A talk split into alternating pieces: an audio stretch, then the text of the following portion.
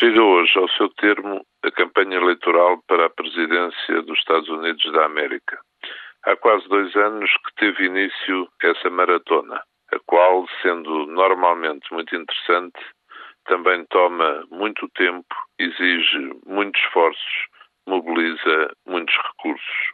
Mas a questão principal é que leva à situação de atingir metade de um mandato de quem esteja a ocupar a Casa Branca. Então, quando já é o segundo mandato, mais difícil é a situação.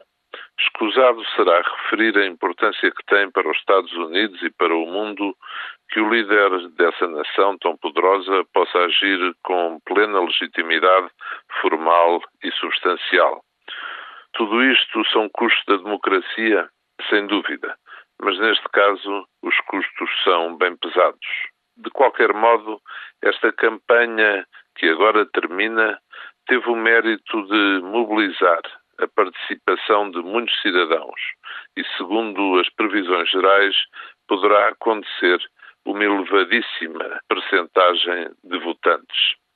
Seja qual for o resultado e o vencedor, se a abstenção for muito baixa, estaremos perante um fortalecimento da democracia americana com reflexos por todo o mundo.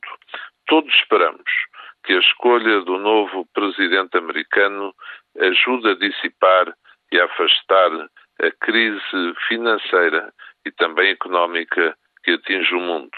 De qualquer modo, a crise, por exemplo, em Portugal, já teve uma vantagem.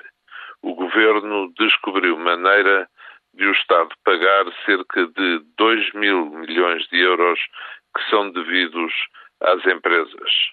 Manda a verdade dizer que já era tempo, mas também, como diz o povo, mais vale tarde do que nunca.